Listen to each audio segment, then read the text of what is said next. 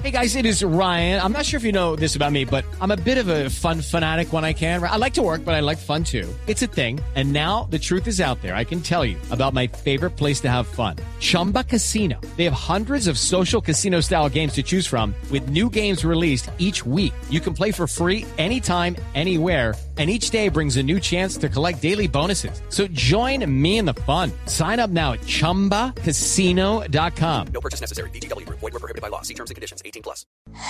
Noticias contra reloj en Blue Radio.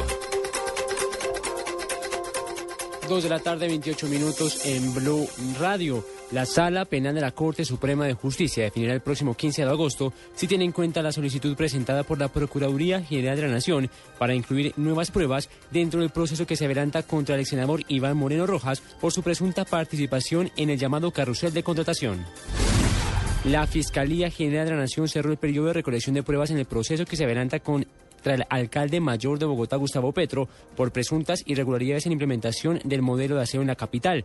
El ente acusador en los próximos días definirá si imputa al alcalde los cargos o si archiva la investigación.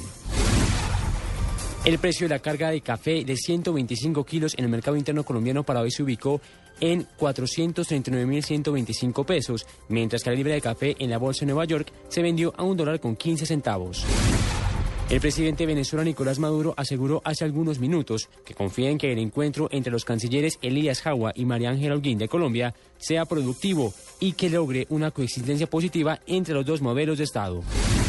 La condena al ex primer ministro italiano Silvio Berlusconi de cuatro años de prisión por su fraude fiscal fue ratificada por el Tribunal Supremo de Italia, que sin embargo aplazó la inhabilitación para el ejercicio de cargos públicos a la espera de que la Corte de Apelación de Milán defina un nuevo plazo.